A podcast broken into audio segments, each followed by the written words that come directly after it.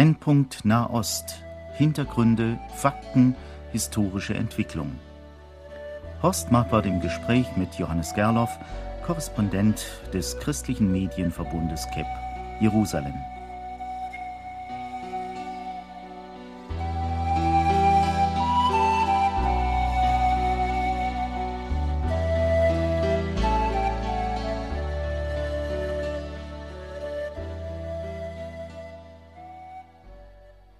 Trotz dieses Hinweises, liebe Hörerinnen und Hörer, dass wir uns über den Brennpunkt Nahost hier auch austauschen wollen, heute ein paar Gedanken, die vielleicht gar nicht so in die Zeit zu passen scheinen, wo man vom Gazastreifen spricht und von der Westbank und vom, von der Roadmap und all diesen Fragen, bleibt doch einiges auch ganz aktuell in Israel, gerade in diesen Tagen.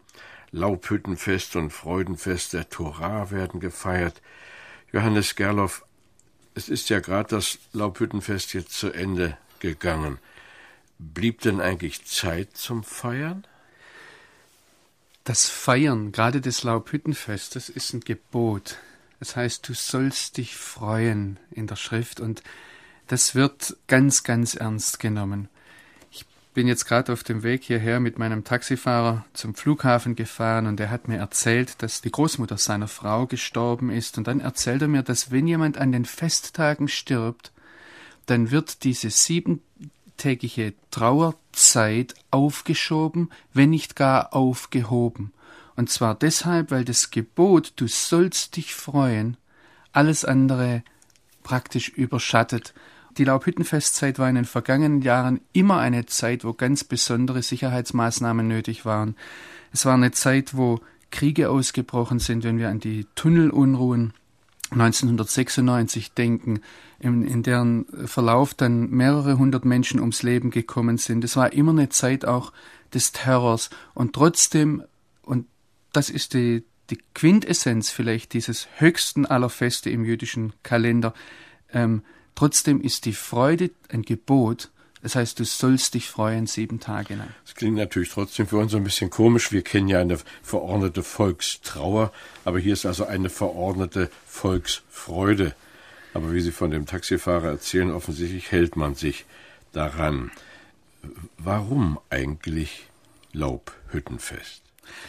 Die Laubhütten, so äh, heißt es in 3. Mose 23, ich lese hier ab Vers 42. Sieben Tage sollt ihr in Laubhütten wohnen. Wer einheimisch ist in Israel, soll in Laubhütten wohnen, dass eure Nachkommen wissen, wie ich die Israeliten habe in Hütten wohnen lassen, als ich sie aus Ägyptenland führte. Das Laubhüttenfest ist eine Erinnerung daran, dass Gott Israel aus Ägypten herausgeführt hat, dass er sie aus der Knechtschaft herausgeführt hat in die Abhängigkeit von Gott. Die Laubhütte soll ja so gebaut sein, dass man durch das Dach die Sterne sieht, dass man den Blick zum Himmel sich nicht verdecken lässt. Und das ist die, die Erinnerung daran, dass Gott für alles sorgt, deshalb auch die gebrechliche Hütte, es ist kein festes Haus.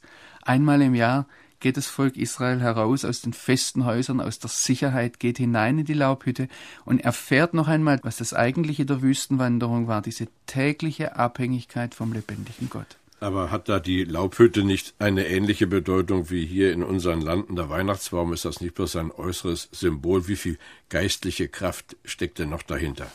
Also ich denke, gerade in der Situation, in der wir heute in Israel leben, ist es ein ganz entscheidender Punkt. Wir haben das gerade gehabt, du sollst dich freuen. Das ist kein einfaches Gebot, ich meine, Volkstrauer zu verordnen, ist relativ einfach. Da zieht man sich dann schwarz an bei uns und man hält es auch einen Tag aus, dass man äh, nicht zu viele Witze macht, keine zu fröhlichen äh, Dinge erlebt, sondern eben ernst aussieht. Was innerlich da ist von der Trauer, ist eine andere Frage. Wenn es um Freude geht und noch dazu um Freude, die sieben Tage verordnet ist, ist es ein Problem, damit muss man sich auseinandersetzen gerade auch die Frage der Abhängigkeit von Gott, die Frage, dass Gott derjenige ist, der alles versorgt, der alles am Leben erhält, ist eine ganz konkrete Sache, die Leute auch heute in der wirtschaftlichen Situation sehr bewegt. Es gibt viele, viele Hilfsorganisationen, jüdische Hilfsorganisationen, die sich gerade jetzt in diesen Tagen herausgefordert sehen, jedem, auch dem Ärmsten, diese Freude, ein Fest zu ermöglichen. Deshalb ist es nicht nur eine Zeit, wo man eine Laubhütte aufstellt, so wie bei uns den Weihnachtsbaum, sondern es ist eine Zeit, wo man sich wirklich drum bemüht und äh, nebenbei gesagt, Umfragen zeigen, dass in dieser Zeit mehr als 40 Prozent des jüdischen Volkes in die Synagogen geht. Ja, das ist natürlich eine sehr mutmachende Zahl. Frage ist natürlich immer, wie bei uns auch nach solchen Ereignissen, was bleibt? Wie viele gehen dann am Schabbat danach? Was bleibt? Es ist eine Sache, die mitgeht. Es ist eine Sache, die jedes Jahr wiederkommt. Was vielleicht bei den jüdischen Festen auch nochmal mir persönlich ganz neu bewusst wurde, ist, wie viel ähm, Heilsgeschichte, wie viel Heilshandeln Gottes es da zum Anfassen gibt. Das wird mir bei den Symbolen, die da verwendet werden, also ich denke jetzt ähm, in 3. Mose 23, was ich gerade vorgelesen habe, da ist ja auch von diesem Blumenstrauß die Rede, den wir dann auf Bildern vom Laubhüttenfest sehen, ähm, von diesen vier Arten von Bäumen, die da herumgetragen werden, in den Synagogen geschwenkt werden.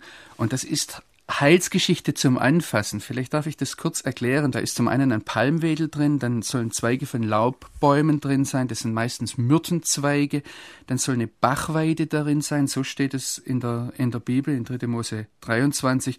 Und schließlich heißt es, Luther hat übersetzt von schönen Bäumen, das sind eigentlich Fruchtbäume. Ähm, wir sehen diese Fruchtbäume darin, die, die haben dann neben diesen äh, Palmzweig und den Laubbäumen äh, immer auch einen Etrog dabei, das ist eine, Zitrusfrucht.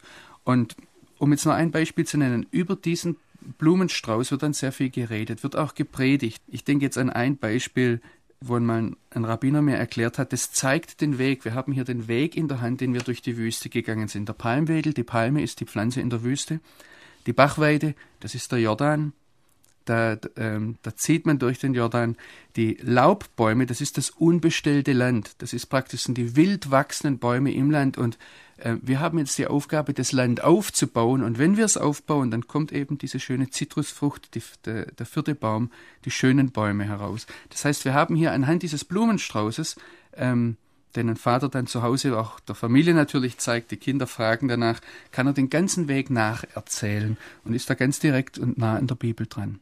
Wollen Sie damit also sagen, dass diese äh, Gewohnheiten, dieses, dieses Wissen, diese historischen Ereignisse im jüdischen Volk stärker verankert sind als die christlichen Bräuche hier bei uns. Verstehe ich Sie richtig? Auf jeden Fall. Vor allem auch deshalb, weil ja ähm, das, wie gesagt, kein Einzelfest ist, sondern das ist eingebunden in einen Jahresablauf. Und das was hier auf eine geistliche Art und Weise anhand der Bibel weitervermittelt äh, wird, das lernen die Kinder auch in der Schule als die Geschichte ihres eigenen Volkes. Das ist nicht so losgelöst wie, wie oftmals bei uns, dass wir dann sagen, ja, wo ist jetzt Jesus geboren und wie sah Bethlehem wirklich aus, sondern das ist Realität in dem Sinn, dass man da direkt damit verbunden lebt. Und wer richtet nun dieses Fest aus? Macht das jede Familie für sich allein oder gibt es da große Gemeinschaftsaktionen? Laubhüttenfest hat ein ganz großes Gebot, das ist die Gastfreundschaft. Äh, man denkt an Abraham und ich denke jetzt auch an, an das Neue Testament, wo es heißt, dass äh, manche ohne ihr Wissen Engel beherbergt haben.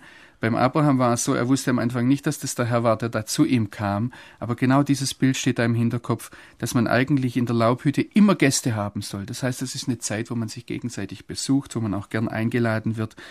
Ähm, es ist ein Familienfest, das dann aber auf die Straße rausgeht, gerade auch deshalb, weil wenn man in diesen Tagen durch Jerusalem geht, sieht man überall auf den Balkons, vor den Häusern, überall diese Laubhütten.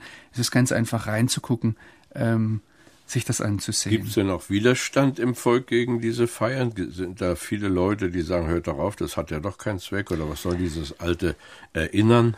Es gibt Perversionen. Ich möchte es einmal so sagen. Es gibt in dieser Zeit immer wieder die, die Love Parade, die da auftaucht. Das heißt, diese Demonstration praktisch von Homosexuellen, die dann meistens in Tel Aviv gefeiert wird. Das ist natürlich ein, äh, eine Demonstration auch gegen die alten biblischen Traditionen. Ist die überhaupt sehr stark, die Bewegung da in Israel? Das ist sehr schwer zu sagen. Und zwar deshalb, Israel ist sehr sensibel äh, dem gegenüber, dass man Minderheiten unterdrückt.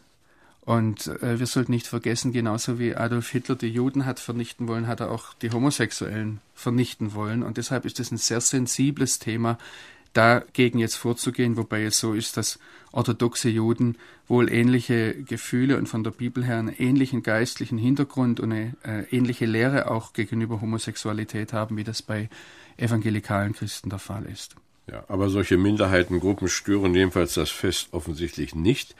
Herr Gerloff, nun wissen wir ja als Christen, als Menschen, die auch mit dem Neuen Testament leben, dass dieses Laubhüttenfest auch im Neuen Testament erwähnt wird. Ich denke etwa an das Johannesevangelium Kapitel 7, als Jesus in Galiläa umherzog, weil er nicht in Judäa sein wollte.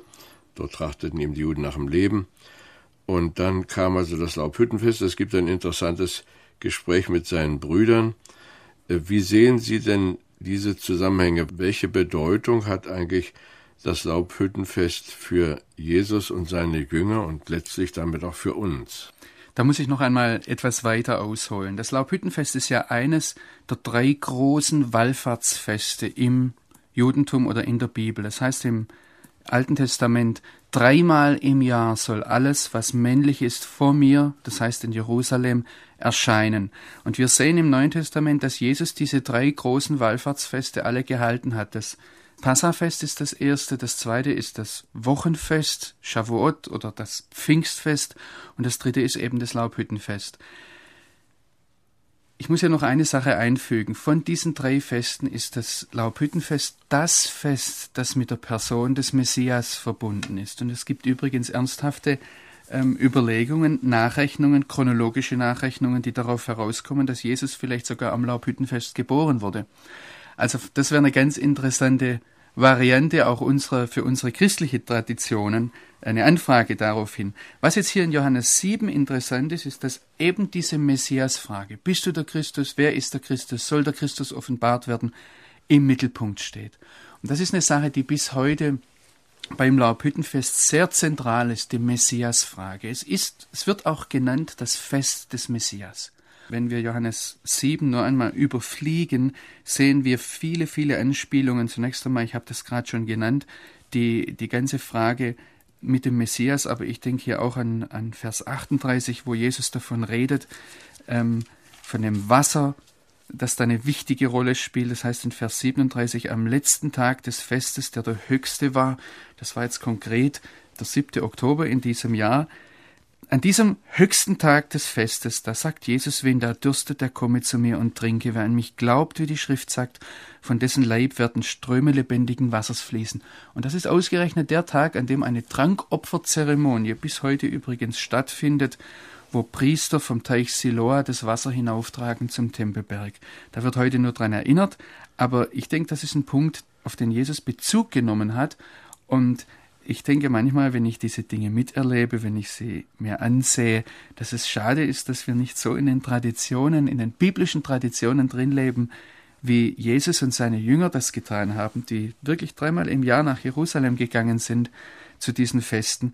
Und ich vermute, dass da manches von den neutestamentlichen Aussagen sehr viel konkreter Gestalt gewinnen würde, wenn wir diese biblischen Traditionen so präsent hätten. Wie viele derer, die nun auch in diesem Jahr wieder das Laubhüttenfest begangen haben, sind sich denn dessen bewusst, dass das etwas mit dem Messias zu tun hat? Das ist natürlich eine schwierige Frage, weil ich jetzt nicht nachzählen kann. Ich kann nur sagen, was für eine Atmosphäre herrscht, wenn ich mit Menschen spreche, wenn ich in die Zeitungen hineinsehe, was da an Themen da sind. Und da ist das, das Thema Messias oder ein anderes Thema, das sehr stark da ist, ist die Frage nach dem Tempel, weil natürlich das Laubhüttenfest eigentlich nur gefeiert werden kann, wenn man wirklich an die heilige Stätte hinaufgehen kann. Das sind Fragen, die natürlich präsent sind. Und alle Jahre wieder kommen zum Beispiel die Getreuen vom Tempelberg und versuchen am Laubhüttenfest darauf aufmerksam zu machen, dass der Tempelberg eben nicht befreit ist da ist, ist die Messias-Frage ganz zentral. Wenn es um, um den Tempel geht, dann, dann ist diese Frage nicht loszudenken von der Frage des Messias. Nun gibt es ja auch so christliche Ausprägungen des Laubhüttenfestes. Äh, merkt man davon etwas? Natürlich. Ich muss ja vielleicht auch geschichtlich das kurz erklären. Es war 1980 oder in den Jahren von 1980, dass sich Christen Gedanken gemacht haben, dass das Laubhüttenfest eigentlich das einzige der drei großen Feste ist, die wir nicht feiern als Christen. Also das Passafest feiern wir an an Ostern, im Auferstehungsfest. Das Pfingstfest, das Wochenfest im, in der Bibel, ähm, ist praktisch das, Geist, äh, das Fest der Erstlingsfrüchte, wo auch die Erstlingsfrüchte des Geistes dann an Pfingsten ähm, durch die Ausgießung des Heiligen Geistes praktisch gegeben wurden. Und das Laubhüttenfest ist das dritte dieser großen Feste, wo die Erfüllung, die neutestamentliche Erfüllung noch aussteht. Es wurde da Leuten bewusst, dass zum Beispiel der Prophet Zacharia diesem Fest eine sehr zentrale, eine sehr wichtige Stellung gibt. Da ist in Zachariah 14 davon die Rede, dass alle Völker gegen Jerusalem angehen. Dann heißt es in Vers 16, und alle, die übrig geblieben sind von allen Heiden, die gegen Jerusalem zogen, werden danach jährlich heraufkommen, um anzubeten den König, den Herrn Zebaoth und um das Laubhüttenfest zu halten. Wir sehen hier, dass nicht nur Israel das Laubhüttenfest halten wird, sondern die ganzen Heiden und noch dazu die Heiden, die gegen Jerusalem gekommen sind. Und jetzt geht es in Vers 17 weiter, aber über das Geschlecht auf Erden, das nicht heraufziehen wird nach Jerusalem, um, um anzubeten den König, den Herrn Zebaoth, über das wird es nicht regnen. Das Laubhüttenfest hat nach dieser Aussage in Zachariah 14 einen ganz zentralen Punkt.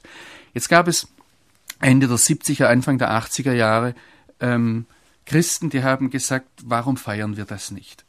Die haben dann angefangen, das Laubhüttenfest zu feiern, mit dem Zielpunkt, nicht zu sagen, wir erfüllen jetzt hier diese heilige Schrift, sondern zu sagen, wir wollen da durch unser Kommen Jahr für Jahr nach Israel zeigen, dass diese Erfüllung noch aussteht. Und das ist ein, ein Abstimmen mit den Füßen praktisch gegenüber dem jüdischen Volk, dass der Messias kommen wird. Ursprünglich war das die internationale christliche Botschaft, die dieses Fest gefeiert hat. Ähm, heute gibt es auch ein messianisch-jüdisches Laubhüttenfest, das gefeiert wird. Es gibt auch mittlerweile ein internationales christliches Zionistenzentrum, das auch das Laubhüttenfest feiert. Das sind alles Christen, die aber diesen einen Zielpunkt haben, das zu zeigen. Sie treffen sich übrigens während des Laubhüttenfestes an einem Punkt ganz gewiss, und das ist der Jerusalem-Marsch, der alle Jahre stattfindet, wo dann nicht nur Tausende von Israelis durch die Straßen ziehen, sondern eben auch Tausende von Christen mitziehen, ganz offen. Jetzt haben wir eine ganze Reihe von Bibelstellen von Ihnen gehört. 3. Mose 23 zum Beispiel, Sacharja 14. Ich könnte mir vorstellen, dass manche Hörer nachlesen wollen. Wir haben Johannes 7 erwähnt und da geht es ja um den Messias. Es ist ja etwas Geheimnisvolles, dass also Jesus seinen Brüdern sagt, er will nicht nach Jerusalem gehen und nachher geht er doch heimlich. Haben Sie mal darüber nachgedacht, was das bedeuten könnte? Ich denke, das ist eine der Stellen, wo Jesus darauf hinweist, durch sein Verhalten darauf hinweist, dass Gott einen ganz bestimmten Heilsplan hat. Und in diesem Heilsplan hat sich Jesus bewegt. Er, hat, er sagt gerade in Johannes 7 einmal, meine Zeit ist noch nicht gekommen. Und ich denke, dass das auch ein, ein, ein, Hinweis darauf ist, dass wir uns in diesen Heilsplan einfügen sollen. Es ist ja interessant, dass das Laubhüttenfest, gerade auch mit dem letzten Tag im Laubhüttenfest, mit dem Freudenfest der Torah, das eigentlich ein eigenständiges Fest ist, da wird ja der, der Zyklus der Torah-Lesungen neu begonnen. Und es kommt hier ein geschichtliches Denken zum Ausdruck im jüdischen Volk, das auf der einen Seite, man ist durch die Feste in einen Jahreszyklus mit hineingenommen, auf der anderen Seite ist ein Ausblick da auf eine unerfüllte Zukunft, auf, eine, auf Verheißungen, die noch nicht erfüllt sind. Und ich denke, dass genau das Jesus hier auch deutlich macht durch sein Verhalten. Es gibt Dinge, die sind erfüllt, es gibt Dinge, die sind heute dran und es gibt Dinge, die sind in der Zukunft dran. Und es ist ganz wichtig, dass wir das auseinanderhalten und dass wir uns hier fragen, wo passe ich heute in den Heilsplan Gottes rein? Und da ist eben diese auch christliche Laubhüttenfeier, die Tatsache, dass Christen zum Laubhüttenfest kommen nach Israel, äh, denke ich, ein ganz wichtiger Punkt, wo die Christen durch ihr Verhalten zeigen, es gibt Dinge, die sind noch nicht erfüllt. Es ist nicht so, dass jetzt alles schon passé ist, es geht nur noch um ein paar theologische Grundsätze und um ein paar Verhaltensweisen, sondern Gott ist am Arbeiten. Gott ist derjenige, der Heilsgeschichte macht, der Geschichte macht mit dieser Welt. Und ähm, da ist das Laubhüttenfest ein ganz entscheidender Punkt. Eben auch, ähm, weil wir sehen, wir leben in Laubhütten, wir leben nicht nur in diesen sieben Tagen, sondern das ganze Leben hindurch in der Abhängigkeit, in der ständigen Abhängigkeit vom lebendigen Gott. Ja, wenn ich Ihnen zuhöre, dann wird mir bewusst, dass das auch eine Aussage aus Johannes 7, wie dieses Jesuswort, meine Lehre ist nicht von mir, sondern von dem, der mich gesandt hat, äh, in einem ganz neuen Licht auch gesehen werden muss. Kommt ja dann noch diese entscheidende Stelle, wenn jemand dessen Willen tun will, wird er inne werden, ob diese Lehre von Gott ist oder ob ich von mir selber rede. Man sagt aber, hier ist eigentlich der einzige Gottesbeweis, denn wenn es einen gäbe, nämlich zu probieren, ist es wahr, was Jesus gesagt hat, dann ist diese Lehre von Gott. Und auch das passt ganz konkret ins Laubhüttenfest rein. Ich habe gerade schon das Freudenfest der Torah erwähnt. Ich möchte es vielleicht noch einmal kurz ansprechen und erzählen, wie ich, das war glaube ich 1983, das erste Mal in der Synagoge war und das war genau zum Freudenfest der Torah. Und man steht da ja als Deutscher etwas befangen daneben, fragt sich, kann ich da jetzt mit rein? Und das waren damals orientalische Juden, die haben gar nicht lang gefragt, die haben uns an der Hand genommen und wir mussten dann da mittanzen. Ähm, wir haben später äh, Studienkollegen gesagt, die das miterlebt haben, haben gesagt, dass mein Tanz eher wie ein Bärentanz ausgesehen hat. Aber das ist gar nicht die Frage hier, sondern es geht einfach darum, man sieht da alte Männer, man sieht Kinder, wie sie tanzen und wie sie diese großen Torarollen tragen und diese Freude über das Wort Gottes zum Ausdruck bringen. Und da hinein passen eben gerade die Aussagen Jesu, dass neben dem Messias, neben der Abhängigkeit von Gott, neben dem, dass Gott Geschichte macht, ein ganz entscheidender Punkt ist, dass Gott sein Wort gegeben hat. Und das ist was, was wir heute anfassen können. Ich werde diese Bilder nie vergessen. Es ist für mich einer der Höhepunkte im Jahr in Israel, das mitzuerleben, wenn in den orthodoxen Vierteln in Jerusalem, da tanzen die, die alten Männer, die jungen Leute, die Frauen ganz ungeniert, auch auf der Straße mit dem Wort Gottes in der Hand. Ja, jetzt ist natürlich schade, dass wir nur eine Wortsendung haben und nicht äh, unseren Bericht bebildern können, also einen Fernsehbericht, dann könnten wir das einmal zeigen. Das ist ja wunderschön auch mit anzusehen und ist ansteckend auch in der Freude.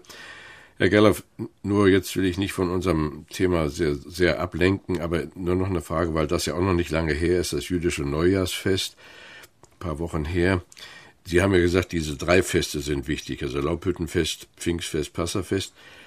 Welche Rolle spielen denn dann noch diese anderen Feste? Das Neujahrsfest wird ja doch auch groß herausgestellt. Ja, das Laubhüttenfest entsteht nicht aus dem Nichts. Das kommt aus einer Bußzeit heraus, wo zwei Wochen vor dem Laubhüttenfest oder einen halben Monat vorher das, das Neujahrsfest stattfindet. Da ist der zentrale Punkt, das ist in der Bibel das Fest des Posaunenschalls, es ist der Ruf zur Buße, der dann zehn Tage später nach dem Neujahrsfest, also kurz vor dem Laubhüttenfest, zum großen Versöhnungstag Yom Kippur führt und an dem ruht dann wirklich alles. Da ist kein Auto auf der Straße, da ist kein, kein Radio, kein Fernsehen, nichts. Da wird den ganzen Tag auch gefastet. Das machen selbst nicht religiöse Juden, dass sie sich daran halten. Das ganze Land ist praktisch in der Stille, in der Selbstbesinnung, in der Bußzeit. Da kommen Traditionen hinein, wenn ich jetzt an den Rosh Hashanah, an den Neujahrstag denke, wo zum Beispiel der Taschlich, ähm, diese Zeremonie stattfindet, wo man Steine symbolisch in ein Wasser wirft, um zu zeigen, so werden unsere Sünden in der tiefsten Stelle des Meeres versenkt. Das heißt, diese Freude kommt aufgrund der Umkehr. Diese Freude kommt aufgrund einer Erneuerung der Beziehung mit Gott. Und ähm, Sie merken das, da, da gibt es viele Dinge, die, die gar nicht weit weg sind von unserem Denken, von unserer christlichen Tradition, die uns vielleicht sogar an vielen Stellen sehr viel zu sagen haben. Nun haben Sie uns ja vorhin so schön geschildert, wie beim Laubhüttenfest also auch allerlei Symbole sind, Palmenzweige, Zitrusfrucht. Hat denn das Neujahrsfest auch solche Symbole? Das zentrale Symbol am Neujahrsfest ist das Schofarhorn, das Widerhorn, und das ist nicht nur ein Ruf zum, zur Umkehr, das ist auch ein Ruf zum Glauben. Ein Ruf, sich einfach an Gott festzuhalten, auch wenn man viel nicht versteht. Das Bild, das hier auftaucht, ist der Abraham, der aufgefordert wird, seinen Sohn Isaak zu opfern und da Gott gar nicht fragt, sondern auch auf die Frage des Isaak nur sagen kann, ja, der Herr wird ein Opfer haben.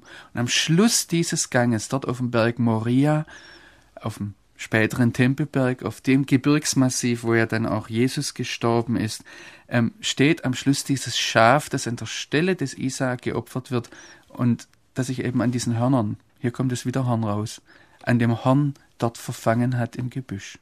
Und ein anderes Symbol, das jetzt aber mehr aus dem Volkstümlichen herauskommt, ist natürlich, dass man zum Neujahrsfest die berühmten Apfelschnitze in Honig tunkt und sich ein neues Jahr wünscht, ein süßes neues Jahr. Ein weiteres Symbol ist, dass man zum Beispiel am Neujahr einen Fisch essen soll und man soll da sogar den Kopf essen, denn es heißt, ähm, wenn der Herr dich segnet, dann wirst du der Kopf sein und nicht der Schwanz.